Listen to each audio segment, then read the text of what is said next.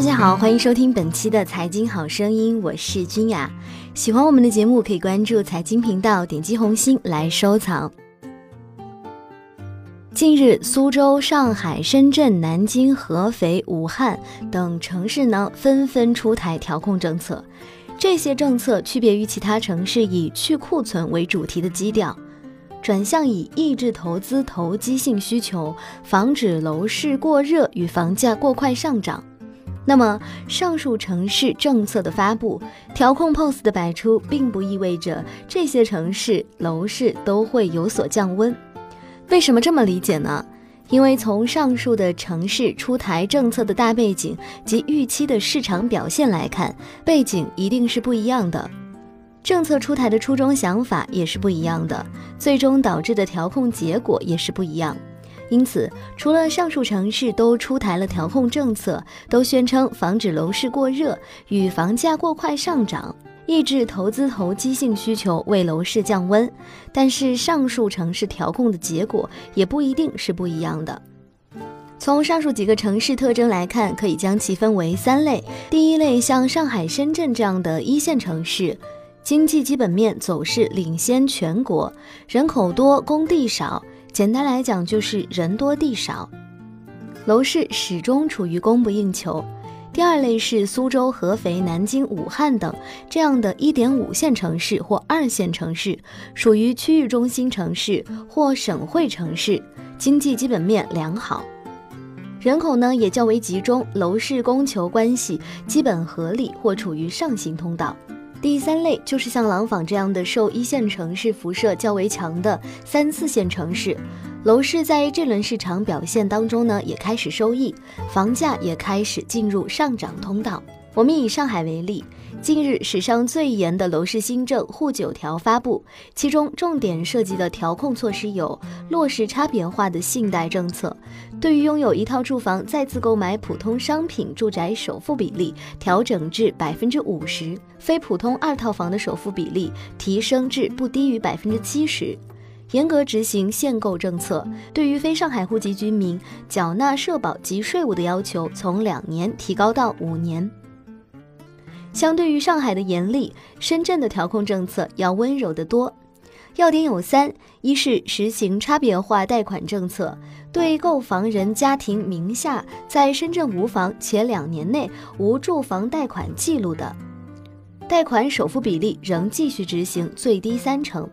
对购房人家庭名下在深圳无房，但近两年内已有住房贷款记录的，或在深圳已有一套住房，但已结清相应住房贷款的，首付比例执行最低四成。二是提高限购的门槛，深圳户籍居民家庭限购两套住房，能提供自购房之日起计算的前三年及以上在本市连续缴纳个人所得税或社会保险证明的非深圳户籍居民家庭限购一套住房。第二类，苏州、合肥、南京、武汉等这样一点五线城市或二线城市的调控措施和调控后的真相与假象。近日，苏州、合肥、南京、武汉等一点五线城市或二线城市出台调控政策，比如说苏州出台“苏十条”措施，其中包括加大土地供应量、楼盘备案价格涨幅一年内不超过百分之十二等；南京明确要求，对于有购房贷款记录的借款人家庭，不得纳入首次购买普通住房支持对象，继续增加土地供应面积。二零一六年土地供应计划为五百公顷。武汉则出台了公积金贷款新政，职工家庭购买首套房申请公积金贷款，最高额度由过去的六十万元下调为五十万元。合肥市房产部门出台规定，打击绑车位卖房，重点打击捂盘惜售等措施。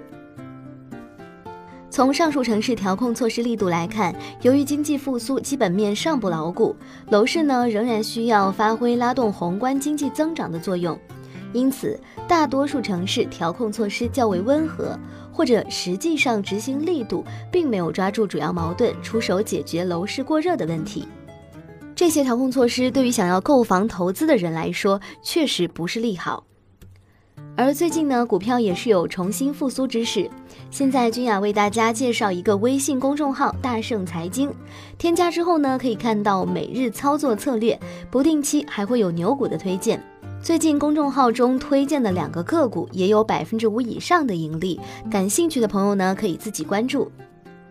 而第三类城市呢，就是像廊坊这样受一线城市辐射较为强的三四线城市的调控政策和调控后的真相与假象。从本轮楼市表现来看，以廊坊为代表的三四线城市也开始进入上涨通道。